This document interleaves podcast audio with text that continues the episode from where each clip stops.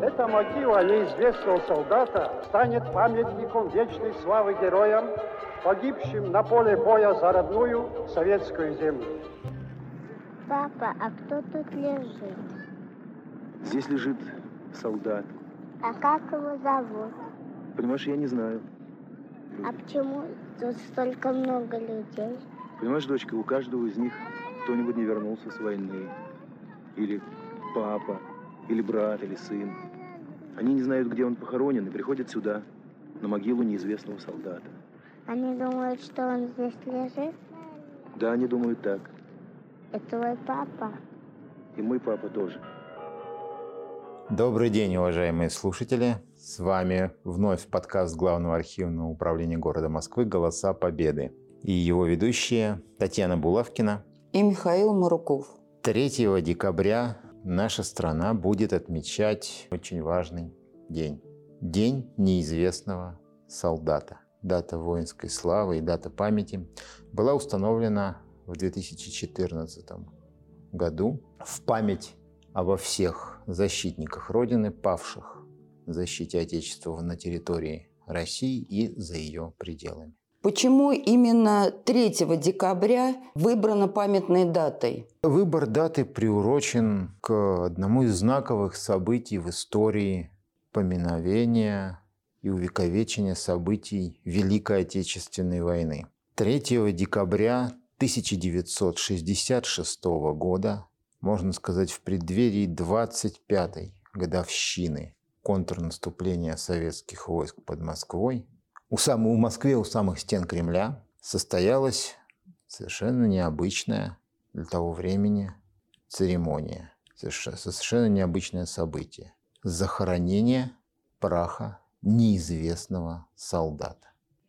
Это было совершенно событие не нетривиальное, необычное, но какое значение придавали современники этому событию, можно судить хотя бы по, той, по тому, что на митинге, который состоялся во время этой церемонии, выступали первый секретарь Московского городского комитета партии Николай Егорычев, маршал Советского Союза Константин Рокоссовский, человек, который, можно сказать, вдвойне был причастен к этой церемонии. Во-первых, он был командующим 16-й армией Западного фронта в дни битвы за Москву. Именно этой армии довелось принять на себя главный удар последнего решающего наступления гитлеровцев на советскую столицу в ноябре, в начале декабря 1941 года. Так что можно сказать, что он олицетворял собой всю Красную Армию, всех защитников Москвы 1941 года на тот момент. Да? И более того, есть еще одна связь. Прах неизвестного пехотинца Красной Армии был эксгумирован из братской могилы на 41-м километре Ленинградского шоссе на территории, фактически на территории современного города Зеленограда. Это как раз там, где в начале декабря 1941 года 16-я армия вела свои последние оборонительные бои. То есть, можно сказать, маршал хоронил своего солдата. Эта могила неизвестного солдата у древних стен Московского Кремля станет памятником вечной славы героям, погибшим на поле боя за родную советскую землю. А имя этого солдата так и не было установлено? Нет. Братскую могилу обнаружили школьники во время, оказавшиеся там на месте во время проведения строительных работ. В братской могиле было обнаружено несколько тел. И, судя по остаткам хорошо достаточно сохранившимся военной форме, военной форме там покоились и бойцы, и командиры Красной Армии. Именно прах одного из похороненных в этой могиле бойцов Красной Армии, ну, удалось, что удалось установить по петлицам, и был использован для перезахоронения. Как вообще возникла идея создания такого мемориала? Где-то в нашей стране есть еще такие памятники или за рубежом? Идея мемориализации памяти о неизвестных защитниках Родины в принципе, это идея, которую подарил, на, подарил миру XIX век с его большим количеством военных конфликтов, за национальное объединение, за независимость и так далее. Считается, что самым первым воинским мемориалом, посвященным именно неизвестным солдатам, является памятник пешему пехотинцу в датском городе Фредерисия. И построен этот, возведен этот памятник в середине XIX века в память о датских э, бойцах, погибших во время датско-прусской войны 1849-1850 годов. Потом такие мемориалы возникли по итогам гражданской войны в США, при том, как неизвестным, неизвестным воинам обеих враждующих сторон.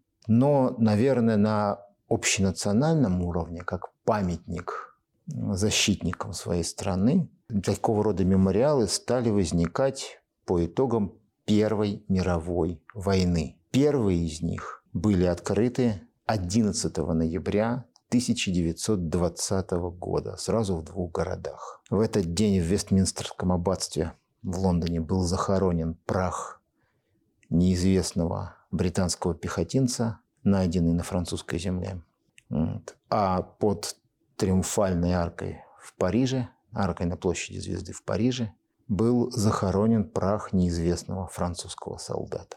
Это были два первых мемориала, которые были выполнены именно в виде могилы неизвестного солдата с захоронением там праха реальных воинов, личность которых не удалось установить. Эти события были очень важны, они, им придавали огромное значение в этих странах, и, доста... и эти могилы неизвестных солдат очень быстро после этого они появились и в других воюющих странах-участницах Первой мировой войны в Соединенных Штатах, в 1925 году такая могила появилась в Варшаве.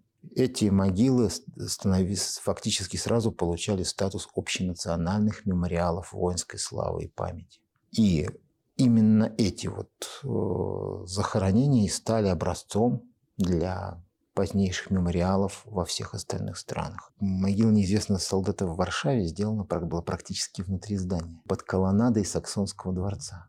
Вот другое дело, что дворец был взорван, и осталось только три колонны. И она осталась, и на... она осталась на, как бы на открытом И месте. они оставили. Они оставили. А это получается вообще как Они оставили символ. эту колонну. Кстати, есть еще один, был еще один принцип, о котором надо, наверное, сказать. Кстати, поляки его подарили в данном случае э, миру. Они, э, когда создавали, они 4 года с 21 по 25 год создавали свою могилу неизвестного солдата, очень много обсуждали. Ну, понятно, у Польши были сложности с вообще и с военно-политическим положением, и с внутренним положением, там все было. Но, тем не менее, а, в обязательном порядке было установлено несколько принципов, по которым отбиралось, отбирались останки, которые надо было поместить в эту могилу. Прежде всего, естественно, это был случай, когда нельзя было установить с точностью личность погибшего. Он должен был быть рядовым. Но что самое интересное, он должен был пасть в оборонительном сражении, важном для судеб нации. А как же можно было определить, э, в оборонительном сражении он погиб или в наступательном? Надо сказать, что в Польше, поскольку мест боевых действий на территории этой многострадальной страны было более чем достаточно, место расположения братской могилы, из которой будет эксгумировано тело, определялось жеребьевкой. Кстати, жеребьевку проводили кавалеры ордена Вертути Милитари то есть наиболее почитаемого военного ордена Польши.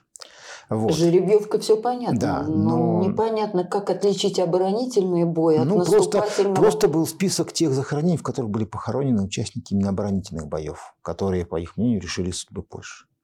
Вот. Ну и надо сказать, что на польской могиле неизвестного солдата был еще один элемент, который, видимо, лег в основу разработки мемориала и советской могилы неизвестного солдата. На польской могиле крепились щиты с наименованиями мест, где произошли сражения, где, где войско польское вело свои наиболее славные сражения, начиная с годов Первой мировой войны.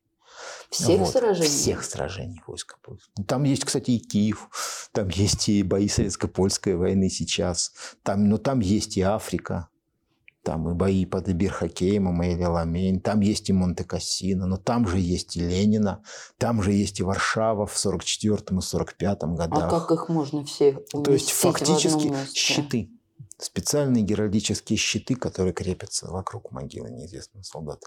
И, видимо, именно вот эта идея а, размещения названий мест воинской славы и подала соответствующую идею авторам будущего мемориала у Кремлевской стены. Так что можно сказать, что идея памятника, она была навеяна, можно сказать, и советским, и мировым опытом мемориализации памяти о героях войн. У них щиты сражений, а у нас стела. А у нас стела с... и наименование, ну тоже место воинской славы, за которое. С именами есть, городов-героев. Да, но у них тоже места сражений, они же тоже географически привязаны. Это То тоже есть места сражений, названия. но у нас э, сражения не обозначены. То есть я действительно не понимаю, как можно уместить э, количество сражений ну, же очень каждой, много. Ну, у, каждой, у каждой страны, у каждого народа, наверное, свои традиции, свои воинские традиции. Кстати, на той же самой э, мемориальной арке на площади Звезды в Париже, на Триумфальной арке, э, помещены наименования 660, имена 660 выдающихся военачальников Франции и название 128 выигранных французской армией сражений. А это принципиально, что мемориалы посвящены рядовым, а не офицерам. Да, это было принципиальное требование при формировании концепции даже такого мемориала. Это должен был быть мемориал простому человеку, умершему за свою страну. Имя которого неизвестно. Имя которого неизвестно. При этом не случайен и выбор мест для таких мемориалов. Вестминстерское аббатство – это усыпальница королевских династий Англии. По мысли организаторов этой акции, человек, простой английский пехотинец должен был лежать среди королей. Это обязательное требование. И не случайно гроб, он как бы олицетворял собой вообще жертвы английского народа за короля и страну. Кстати, интересные. И фактически то же самое во Франции. Должен был человек должен был упокоиться под аркой, которая являлась местом поминовения величайших людей Франции. Впервые, кстати, в 1840 году под этой триумфальной аркой прошла церемония поминовения останков Наполеона, перевезенных в Париж с острова Святой Елены. После этого под, триумфальной, под этой триумфальной аркой, в Париже их три, но именно под этой триумфальной аркой всегда останавливались поминальные процессы всех президентов Франции и маршалов Франции в обязательном порядке. То есть это было место отдания последних почестей высшему военно-политическому руководству страны. Ну, то есть создание такого мемориала у Кремлевской стены не случайно? Не случайно. И не случайно и все остальные атрибуты этой могилы. С 1923 года под Триумфальной аркой в Париже загорелся первый в мире вечный огонь на этой могиле. И оформление вечного огня было, можно сказать, задано этим же монументом. Как бы обрамленное ну, в, в случае с Парижем, направленные в разные стороны своеобразным цветком из мечей, орудийное дуло, направленное в небо, из которого вырываются с, э, языки пламени. Так что такой как бы такой мемориал в мемориале. В 1946 году, после восстановления сильно разрушенной могилы неизвестного солдата в Варшаве, Польша первой из э, стран народной демократии тоже учи, э, зажгла вечный огонь на этой могиле. Так что в Польше вечный огонь горит на этой могиле с 1946 года. Вот. Поэтому не случайно в 1965 году, летом, буквально сразу после того, как СССР впервые прошли памятные мероприятия в честь 20-летия победы в Великой Отечественной войне, руководство Московского городского комитета партии направила в ЦК КПСС докладную записку с предложением создать в Москве могилу неизвестного солдата. И уже тогда, честно говоря, в головах организаторов этого мероприятия четко была установилась идея о том, что единственным пригодным местом для такого мемориала будет а, район у Кремлевской стены. То есть сердце Москвы, сердце не, всей страны. Не просто сердце, но и главный государственный некрополь страны, где похоронен основатель советского государства и где в Кремлевской стене лежат самые выдающиеся деятели страны. Именно поэтому главный военный мемориал, главный мемориал памяти защитников Родины тоже должен был находиться именно здесь. нам с вами, уважаемые слушатели, наверное, очень сильно повезло. Потому что Главное архивное управление города Москвы в свое время проводило программу интервьюирования знаменитых выдающихся москвичей 20-го столетия. Ну, тех, естественно, кто на тот момент еще был в строю, был в живых. И среди прочих дал серию очень подробных интервью человек, занимавший должность главы Московской партийной организации как раз в те годы, о которых идет речь. Николай Григорьевич Егорычев занимал должность первого секретаря Московского городского комитета Коммунистической партии с 1962 по 1967 год.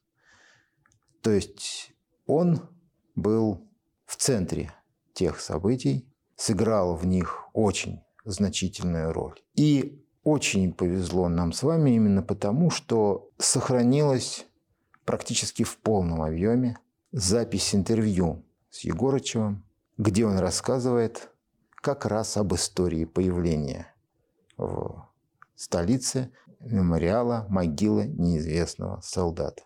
И сегодня мы хотим предложить вам эту запись практически в полном объеме. Это нечастая практика, но тем не менее, по нашему мнению, эта запись, эти аудиомемуары того стоят. Поэтому давайте просто слушать. Я начал свой военный путь в Московской коммунистической дивизии на обороне Москвы. Я все это пережил, все это видел, участвовал в боях. И это было совершенно естественным желанием отметить этот юбилей.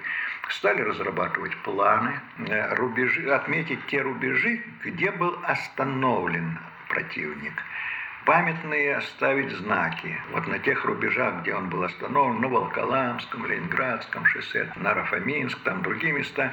Одним из э, таких мероприятий было как раз создание памятника могилы неизвестному солдату. Мы вот тогда еще в начале года об этом говорили и решили, что надо действительно сделать. И буквально в эти же дни позвонил мне Алексей Николаевич Косыгин. Он говорит, знаете, я был в Польше – и возлагал венок на могилу неизвестному солдату. Я говорю, Алексей Николаевич, а мы тоже собираемся поставить в связи с э, юбилеем. Ну и где-то в конце апреля мы собрались, я, потом, значит, работники, руководители архитектурно-планировочного управления Москвы, на строе было, мы ездили по всей Москве, смотрели Красную площадь очень внимательно, Ленинские горы смотрели, внимательно смотрели Поклонную гору, э, затем смотрели Манежную площадь, вот, думали, может быть, вот поставить это в воротах Никольской башни, как иногда это делают, или около. Вот. Но как-то все не приходило нужное решение, но я уже давно заприметил вот это местечко в Александровском саду. Но оно в то время как-то очень неуютно выглядело, потому что стена была не реставрирована. Немножко неопрятно там было с зеленью. Затем стоял обелиск вот этот, э, который сейчас передвинули. Этот обелиск был поставлен в связи с трехсотлетием дома Романовых, а потом стерли надписи старые и уже вот идеологов социалистических идей. Туда поместили по списку, который Ленин диктовал. Поэтому вопрос шел о том, что как-то у нас в то время было не принято, если что-то было связано с именем Ленина, менять. Ну, мы пришли сюда, в Александровский сад. Я говорю, вот, ребят, давайте посмотрим, может быть, здесь? Они говорят, да что вы, Николай Григорьевич, как же так? Вот, видите, место такое неуютное какое-то. А потом обелиск здесь, вот он мешает очень. Я говорю, ну обелиск давайте передвинем. Но ведь не разрешат. Я говорю, знаете что, а давайте мы без разрешения это сделаем. А уж когда передвинем, пусть нас критикуют. Давайте вот так, прикройте глаза и подумайте. Отреставрированная стена. Приведен в порядок вот этот склон. Колонна ушла в другое место. Как это будет выглядеть. И сказали так, ну хорошо, давайте так, мы подумаем. И буквально на следующий день принесли эскизы. За одну ночь буквально нарисовали вот эти эскизы. А в это время что-то там в Кремле, какую-то доску открывали памятную. Я туда пошел. Алексей Николаевич присутствовал. После официальной части я к нему подошел, говорю, Алексей Николаевич, помните, вы говорили о памятнике могилы неизвестному солдату? Вот я вам принес наброски, эскизы первые. Он посмотрел и говорит, знаете, я считаю, что это очень удачно. Поэтому рассчитывайте на то, что я вас поддержу. В это время Брежнев где-то отсутствовал. Я зашел к Суслову, он тоже сказал, знаете, мне кажется, что это очень-очень удачно. Но потом прошло несколько дней, Брежнев вернулся, и, как видно, кто-то или Суслов, или Косыгин ему об этом сказали, о том, что вот мы предлагаем соорудить вот этот памятник могилу неизвестному солдату. Вот я к нему зашел, говорю, что-то, Леонид Ильич, вот э, у нас есть такое предложение. Да, он посмотрел, что-то недовольно так выглядел. Потом говорит, знаете что, мне это не нравится. Сама идея хорошая, интересная, но решение мне не нравится. Поищи другое место. Ягоды мы уж искали очень тщательно, всю Москву, говорю, смотрели. Нет, поищи еще. Но мы решение не меняли. Я сказал, так, Леонид Ильич, другого места лучшего быть не может. Нет, поищите еще, а время идет. С апреля уже, значит, дело движется к ноябрю. А 6 декабря отмечается годовщина. Мы хотели сделать захоронение до этого. А э, в День Победы мы в 1967 году хотели открыть уже к Дню Победы. Вот тогда я пошел на небольшую хитрость. 6 ноября 1966 года отмечали очередную годовщину Октябрьской революции. Я попросил Главное архитектурно-планировочное управление подготовить все материалы по памятнику могиле неизвестному солдату. А тогда уже были у нас макеты готовы, планшеты были. И выставить это в комнате президиума во Дворце съездов. Ну и вот когда кончилось торжественное заседание, стали выходить туда в комнату президиума попить чаю, я попросил членов Политбюро подойти и посмотреть вот эти макеты рассказал им о том, как мы мыслим. Спрашиваю, ну как ваше мнение? И все члены Политбюро, значит, в один голос сказали, о, это здорово. Я говорю, ну как, можно приступать к выполнению? Конечно. Я смотрю, Брежневу деваться некуда. Раз члены Политбюро высказали все «за», а моя записка лежала в Политбюро с апреля месяца. Записка на один листик с небольшим. Ну, во всяком случае, все это пошло. К тому времени, когда строили город Зеленоград, то во время земляных работ нашли могилу. Восемь или девять человек там захоронение было наших военных. Там было несколько офицеров, и вот среди них был прах рядового. Почему рядового? Потому что петлички сохранились. Вот э, на петличках было ясно, что это не офицер, что это рядовой солдат. Затем все они были одеты в форму, на них были ремни одеты, то есть это были не э, расстрелянные и не пленные. То есть это было на сто процентов ясно, что это наши герои, которые погибли, обороняя Москву на самой передовой.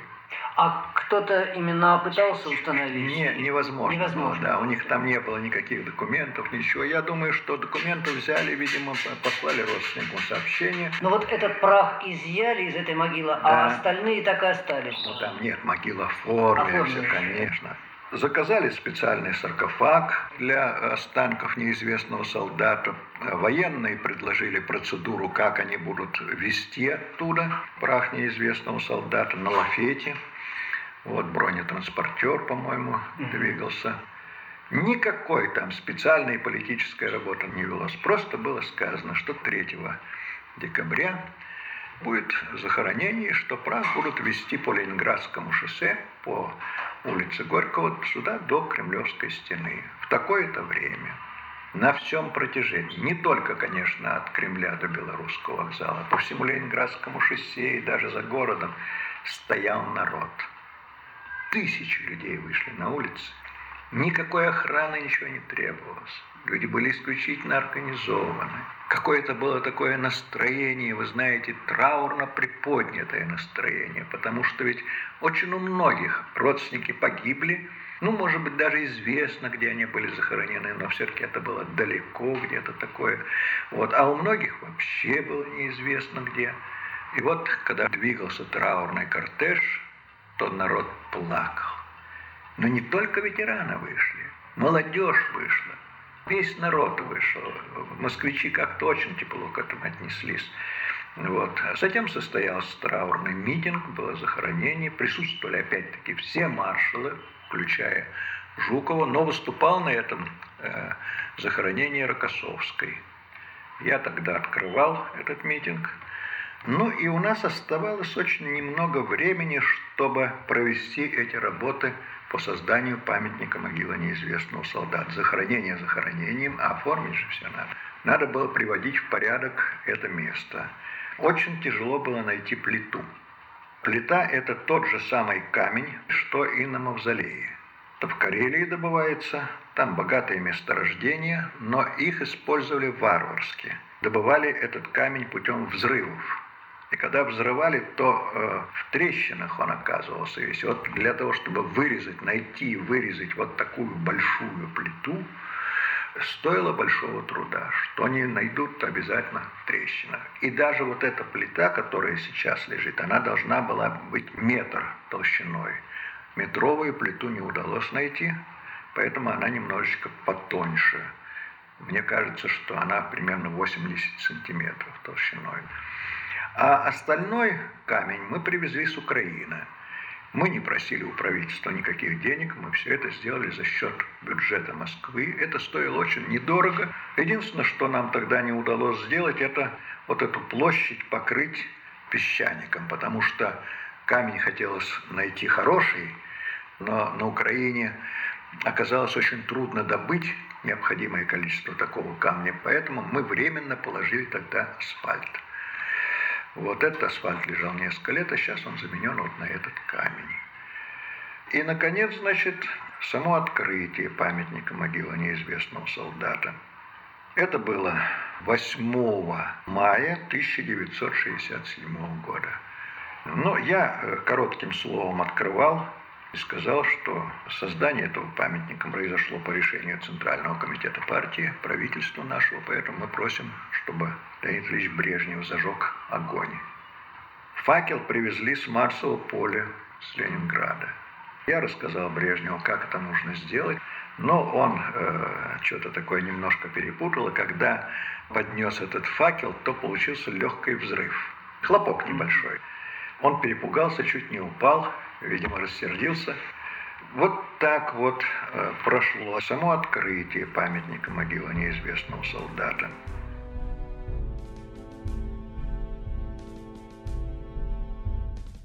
Николай Григорьевич упоминает огонь на Марсовом поле. Ведь это же огонь на братских могилах жертв именно боев за Красный Петроград в годы гражданской войны и жертв э, революции. Вот, это был первый вечный огонь в Советском Союзе, постоянно горящий. Он был зажжен 6 ноября 1957 года от первого Мартена Кировского завода, можно сказать. Жертвам, а, погибшим в революции. Это, это именно бойцам революции, да, бойцы, поскольку он был зажжен накануне 40-й годовщины октября. Ну, в общем-то, это понятно. Это мы строили государство нового типа, и отсчет его истории велся с 7 э, ноября 1917 года. Это понятно вполне, это идеологическая составляющая, она присутствовала во всех мероприятиях. Если можно прокомментировать воспоминания Егорычева, тут, конечно же, есть несколько интересных моментов. Московская и Московская областная организация КПСС планировали проведение митинга на Манежной площади в связи с захоронением. И мало того, планировалось, что народ на улицах должен присутствовать поскольку это все-таки массовое мероприятие, оно должно иметь важное значение, поэтому планировалось, что по маршруту следования бронетранспортера, а затем и артиллерийского лафета будут находиться на улицах, на улице на Ленинградском шоссе, потом на улице Горького, будут находиться представители партийного актива четырех московских районов, по которым пролегал путь кортежа. Вот. э, Эта часть воспоминаний очень интересна Да. о том, как отнесся народ к этому вот мероприятию. именно интересно то, что реакция москвичей превзошла ожидания организаторов. Этот провоз превратился в массовое А ведь не было предусмотрено Не, не было, пред- массовой... не было предусмотрено присутствие такого количества народу. Нужный актив выш- организованно вышел на улицы, но вместе с ним вышли и просто простые москвичи. Многие люди совершенно случайно узнавали. 3 декабря 1966 года – это суббота. То есть это выходной день, и москвичи могли оказаться на улицах вполне св- свободно. И, естественно, не вос- воспользовались этим э, случаем. Вот. И в результате получился такой огромный всенародный митинг, можно сказать. И по воспоминаниям Егорычева получается, что весь путь э, сопровождения этого лафета э, с двух сторон по Ленинградскому проспекту, по Тверской, люди стояли с двух сторон, тысячи москвичей. Десятки тысяч. Даже по подсчетам организаторов в митинге должно было принять участие 45 тысяч человек, потому что на Манежную площадь должны были прийти делегации парторганизаций от всех московских районов того времени. Но вместе с ними, опять же, пришло гораздо большее количество людей, которые, на присутствие которого даже не рассчитывали. Вот. э, Да, по организации э, бронетранспортер довозил гроб до площади Белорусского вокзала, там его перегружали на артиллерийский лафет. И уже дальше везли по городу, скажем так, на лафете. То есть бронетранспортер закрыт, а лафет открыт. Ну, лаф- артиллерийский лафет, э, установка гроба на артиллерийском лафете – это, скажем так, традиция отдания высших воинских почестей, как бы павшему герою. Как раньше говорят, да, со щитом или на щите. Древнегреческая поговорка, да, когда павшего героя его соратники приносили домой на его собственном щите. Точно так же потом эта традиция сменилась, и павшего героя привозили к месту захоронения на артиллерийском, на орудийном лафете. Это прием отдания воинских почестей именно высшим военным и политическим руководителям, генералам армии, маршалам, главам государств. Но именно поэтому символический жест возложения останков неизвестного солдата на артиллерийский лафет тоже был наполнен глубоким таким смыслом. Лафет останавливался на Манежной площади, и от места остановки лафета до места захоронения гроб с телом неизвестного солдата несли на руках маршала Советского Союза. Кстати, ведь это еще вдвойне символично, что Москва же и оплатила фактически. Москва за свой счет создала этот мемориал. Вот. И в день первого празднования юбилея битвы под Москвой это мероприятие было осуществлено. Состав выступавших на митинге тоже был подобран очень своеобразно. Там выступал, открывал Егорычев. От полководцев и военачальников Великой Отечественной выступил маршал Жакосовский. который принимал участие Который, как я уже сказал, это был, это был маршал, который хоронил своего солдата во всех смыслах этого слова. Выступали еще участники, еще один участник битвы под Москвой, а представитель трудовых коллективов города, герой Советского Союза. От представителей общественности, скажем так, выступала мать Зои Александра Космодемьянских. Тут вообще сложно найти пример, как говорится, когда было обеспечено та- такое же полное представительство, скажем так, от всех слоев, от всех, кто помнил войну. Да? И еще одно выступление от э, бойцов и командиров советской уже армии. Выступал солдат, один из солдат, которые участвовали, принимали в этой церемонии, которого специально туда назначили в состав почетного караула. Отличник боевой и политической подготовки, скажем так. То есть простой советский солдат дня сегодняшнего обращался с словами благодарности к павшему солдату Великой Отечественной.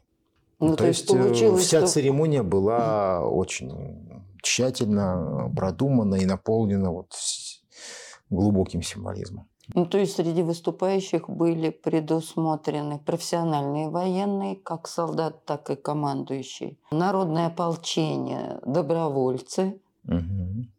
И И даже партизаны. Да, можно сказать, это было дань, долго дань, дань памяти всем тем, кто сражался. Устами их, либо их боевых товарищей, либо их родных. То есть тут, э, в общем-то, остается только снять шапку, поклониться организаторам этого мероприятия за то, что, э, поскольку оно продумано было до таких мелочей и в общем и целом оказалось настолько гармоничным и целостным, что тут и представить ничего иного невозможно. И идея, конечно, она оказалась более чем кстати. Это было, наверное, общенародное чаяние. Ну, потому что буквально за год до этого у нас в СССР возобновилось, вернее, прошло первое официальное празднование Дня Победы. Ведь День Победы же у нас до 1965 года не праздновался. Мы должны тоже помнить, что зажженный 7 э, мая от вечного огня на Марсовом поле огонь был меньше, чем за сутки доставлен в Москву фактически эстафетой. И символично, кто передал этот вечный огонь для э, зажжения Брежневу. Ведь э, группа сопровождения вечного огня – это был вообще интереснейший подбор. В собрании глав архива Москвы есть серия фотографий о церемонии э, зажжения вечного огня, церемонии открытия мемориала. И там мы, я думаю, что мы разместим эти фотографии в нашем телеграм-канале, и наши слушатели сами смогут оценить для себя значение смысла и смысл этого мероприятия. Но пока же просто скажем, что в непосредственно вечный огонь к месту его зажжения нес Алексей Петрович Моресьев. Ну, то есть один из людей-легенд Великой Отечественной. Но интереснее состав тех, кто его сопровождали. Можно сказать, что эти четыре человека олицетворяли собой весь боевой путь Красной Армии от стен Москвы до стен Рейхстага. В числе сопровождающих был генерал-полковник Тенищев, окруженец 41 -го года, военачальник уже с 43 по 45 год, в 40 по 43 год находившийся в партизанском отряде, затем вновь присоединившийся к Красной Армии и закончивший войну в Европе. В, в это время он как раз был командиром Таманской дивизии, которая обеспечивала доставку вечного огня. Да? Полковник Мусланов, ветеран битвы под Москвой, человек, дважды выходивший из окружения, боец и младший командир знаменитой 30, трагически знаменитой 33-й армии Западного фронта, которая героически погибла в боях под Вязьмой весной 1942 года, командующий которой Михаил Георгиевич Ефремов тоже стал одним из самых почитаемых ныне героев Великой Отечественной войны. Да?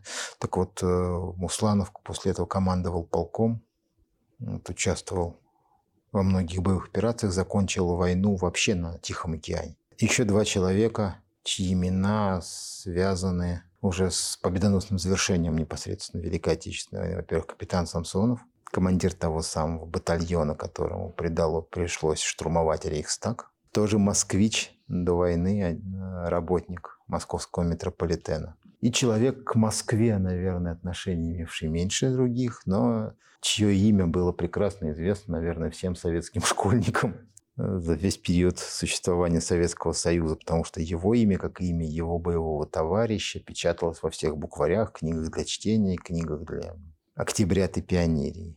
Мелитон Варламович Кантария, один из тех, кто водружал знамя победы над Рейхстагом послание, как говорится, очевидно, ясно и более чем однозначное. Но еще касаясь э, воспоминаний Егорычева, конечно же, нельзя не отметить его активности, инициативности и гражданского мужества, которое ему пришлось проявить для того, чтобы мы сегодня могли видеть этот мемориал там, где мы его видим.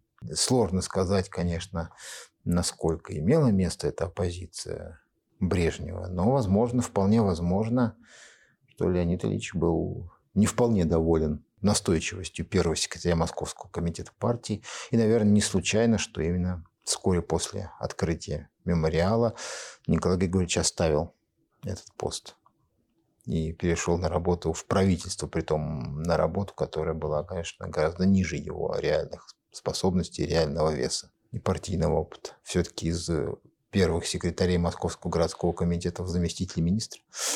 Это довольно-таки, это можно считать понижением. И в его воспоминаниях хорошо проглядываются его организаторские способности, его умение найти общий язык с начальством. Ведь это немаловажно для решения любой важной задачи. не только с начальством. Ведь э, фактически создание мемориала это тоже было делом рук Москвы, московских организаций. Давайте вспомним, что сейчас э, мемориал состоит в том виде, в котором мы его знаем, состоит из нескольких элементов. Но для его создания потребовались довольно редкие и в Москве отсутствующие минералы. Прежде всего, это кварцит и порфир. Два вида камня. Кварцитовая плита из темного кварцита. Та плита, на которой, собственно говоря, под которой, собственно говоря, покоится неизвестный солдат. Как уже говорилось, эти, этот минерал добывался на Шокшинском карьере в Карелии. Это единственное место, где добывался такой минерал. Вот, и фактически в а, том же самом в фондах Главного архивного управления города Москвы сохранилась переписка Московского городского комитета партии с, с карельскими товарищами, где содержится просьба об изготовлении соответствующих блоков и их доставки в Москву. Ну, фактически за счет, опять же, городского бюджета Москвы. А парфир добывали на Украине глав архиве Москвы сохранились э, документы об объявлении благодарности работникам добывающих карьеров на Украине и, и военнослужащим, которые обеспечили транспортировку добытых плит в условиях э, непогоды к месту их доставки в Москву и вызова в Москву. Только силы времени тратилось на поиски этих натуральных камней. Какая разница? Разве не было природных камней э, рядом с Москвой? Нет, не было. Порфир и темный кварцит, которые использовались, очень прочная порода. Фактически это подвид гранита. Кварцитовые плиты из Шокшинского месторождения, потому что они же использовались для оформления мавзолея Ленина. Чтобы один Такие же. Был. Ну, потому что, еще раз повторим, повторимся, главный некрополь Советского Союза главное место памяти и поминовения. Здесь покоится основатель советского государства, если его мавзолей оформлен этим материалом, то и памятник всем безымянным защитникам советского государства должен тоже находиться в той же стилистике. Это, э, в общем-то, замысел очевиден, и он гениален своей, с одной стороны, простоте, с другой стороны, глубокой символичности. Но для его воплощения нужно было, конечно, постараться, потому что вообще-то все эти месторождения находились не, в, не только не в Москве и Московской области, даже не в, но и очень-очень далеко фактически на самом севере РСФСР, а месторождений порфира на территории РСФСР не было вообще. То есть здесь, как говорится, пришли на помощь братские республики. И таким образом, кстати, создание этого мемориала становилось еще как бы общесоюзным, всенародным делом. Порфир, который использовали в мемориале, где его добывали? Просто его было доставить в Москву? На все вопросы так можно дать один ответ. Это очень редкий камень который добывался на Западной Украине, и добывался он вручную, транспортировался он очень сложно, потому что это крупногабаритный и очень тяжелый груз, который сначала доставляли к месту погрузки на железную дорогу, точно тоже вручную. А, кстати, в тот год э, еще и подвела погода, фактически произошло наводнение. И вот в условиях этого наводнения добытый камень, вот как раз военнослужащие советской армии, местные горняки – на своих руках доставляли к э, месту погрузки. А тем более, наверное, размеры этого камня были большие. Ну Ведь... вот пред... Э, пусть наши, наши слушатели в значительной их части имеют возможность прийти в Александровский сад и посмотреть. Порфировые блоки как раз это блоки с наименованием городов-героев. Это значительная часть облицовки всего мемориала. Вот пусть посмотрят, представят себе размеры этих блоков и представить себе, как их вот такие блоки вручную можно транспортировать на протяжении нескольких километров. А почему первоначально к могиле неизвестного солдата была добавлена стела с названиями городов? Ведь первоначально этого не предполагалось. Мемориал у Кремлевской стены – это, в общем-то, система развивающаяся, если, если хотите. Он, он и был задуман не как какой-то статический объект. Да, центральным его элементом является, центральным его элементом является могила неизвестного солдата, но именно центральным элементом. Кстати, тут надо сказать, что ее оформление продолжалось достаточно долгое время. До 1975 года э, даже центральные элементы этого мемориала продолжали дорабатывать, добавлять новые элементы. И иногда что-то даже менять приходилось. Из ну, воспоминаний например... Егорычева мы услышали о том, как а, изменилась эта территория, как э, перенесли стелу, посвященную Романовым? Ну, это была не стела, посвященная Романовым. Тогда это был уже обелиск с созидателем, скажем, социалистических идей, на котором с 1918, по-моему, года э, выбивались, были выбиты фамилии всех тех философов и мыслителей, которые выдвигали именно идеи. Но первоначально это была стела, да. посвященная Романовым. Да, первоначально это была одна из стел, сооруженных в рамках празднования 300-летия дома Романовых. Но даже сама, сама по себе могила нуждалась в определенном, ну, как бы скажем, декорировании. Да? Там были созданы, была создана, прежде всего, на ней была создана надпись. Кстати, история появления этой надписи тоже интересна, и она тоже связана с именем Егорычева. Поскольку над текстом этой надписи работали, соответственно, Сергей Михалков, Константин Симонов, Сергей Наровчатов и Сергей Смирнов. То есть, э, в общем-то, люди не последние в литературном мире Советского Союза, да, и к тому же фронтовики. Вот. И коллективными усилиями был предложен вариант «Имя его неизвестно, подвиг его бессмертен». Именно Егорычев предложил заменить два элемента. Имя твое неизвестно, подвиг твой бессмертен. Таким образом, сразу же приблизив безымянного человека к каждому из оставшихся живых. Подчеркнув еще раз, что это, как говорится, парень из нашего города. Да, его чужой, другой, а твой – это тот, кто рядом. Да. В 1975 году к, на эту плиту были добавлены остальные декоративные элементы, то есть венок, Э, знамя и лежащая на нем солдатская каска. Такая каска, кстати, была укреплена на гробе с э, телом неизвестного солдата в 1966 году, когда его, когда его тело доставляли в Москву, когда прах доставили в Москву. Так что, можно сказать, ее всего лишь просто сохранили этот элемент, просто уже в виде скульптурного дополнения. Кроме того, элемент имеет и площадку с вечным огнем, и площадку для возложения венков, и, кроме того, аллею, вот ту, о которой мы с вами начали говорить, парфировую аллею городов, городов героев. Города-герои у нас, как известно, это чисто советское явление.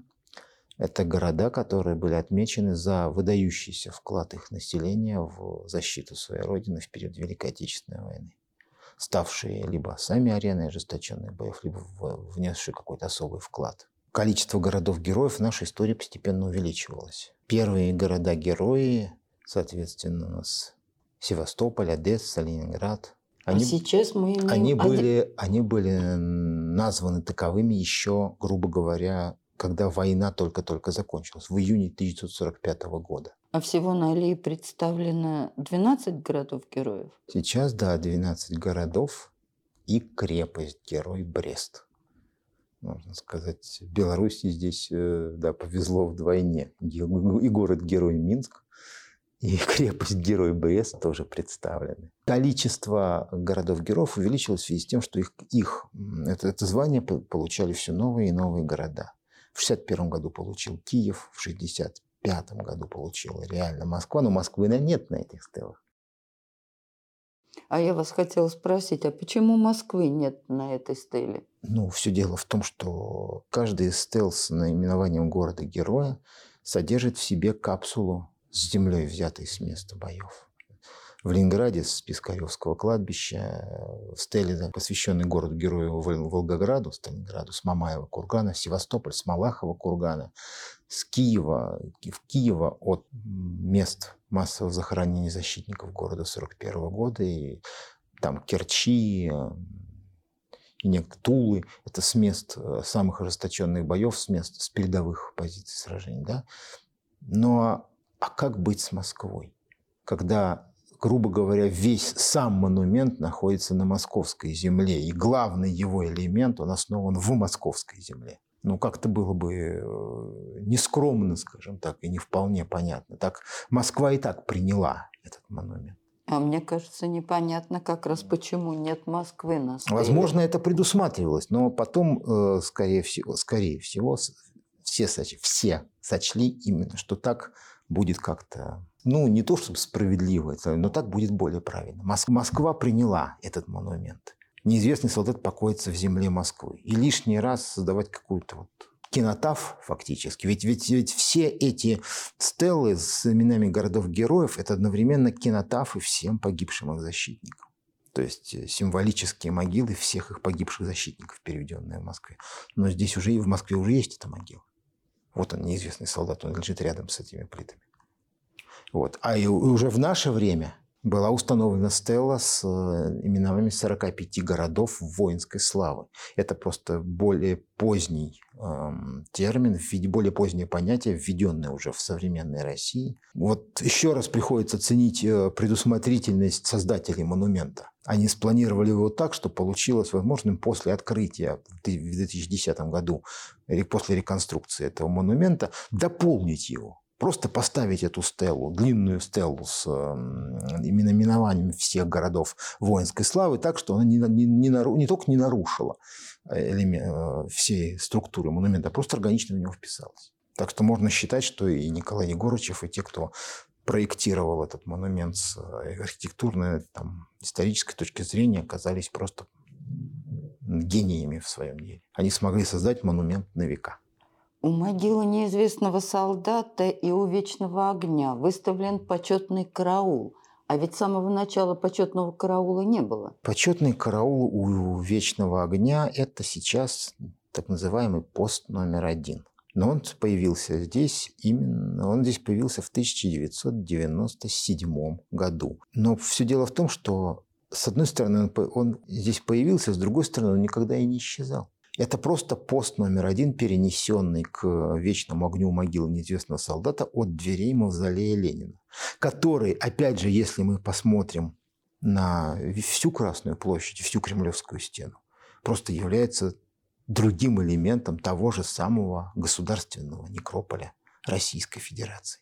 То есть, грубо говоря, если раньше стоял, почетный караул стоял у могилы основателя государства, то после смены государственного строя и, все, и соответствующей ситуации он был перенесен к, монумен... к находящемуся в рамках того же некрополя монументу памяти защитников страны.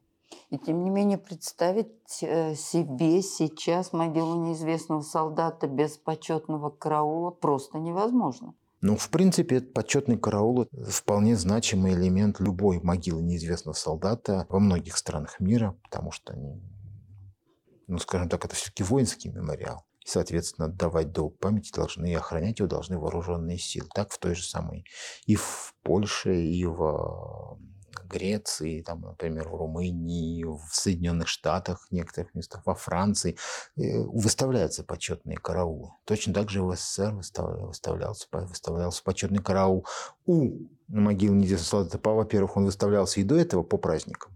А теперь постоянно, каждые два часа военнослужащие президентского полка сменяют друг друга у могилы неизвестного солдата на посту номер один. Сегодня мемориал могила неизвестного солдата у Кремлевской стены. Это общенациональный мемориал, да и главный воинский мемориал нашей страны. И то место, где каждый может отдать э, дань уважения и памяти всем павшим за Родину, на нашей земле или за ее пределами, вспомнить о своих родных, о близких.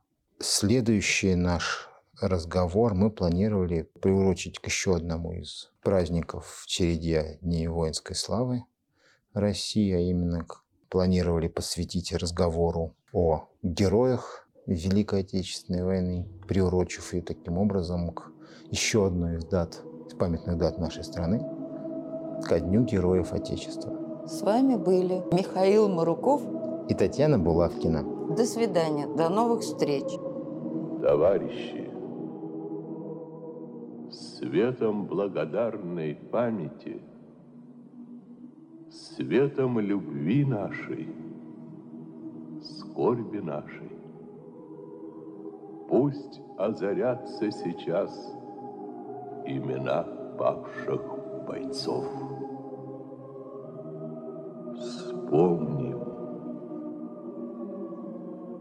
20 миллионов жизней унесла у нас война. Нет семьи, которая не потеряла бы отца или брата, мать, сына, сестру, дочь. Нет дома, которого не коснулось бы военное горе. Вспомним тех, кто погиб, защищая Родину, кто до последней капли крови бился с врагом за свободу родной советской земли, кто не дошел с нами до Дня Победы. Склоним головы перед светлой памятью не вернувшихся с войны сыновей, отцов, мужей, братьев, сестер, однополчан, друзей, товарищей, родных.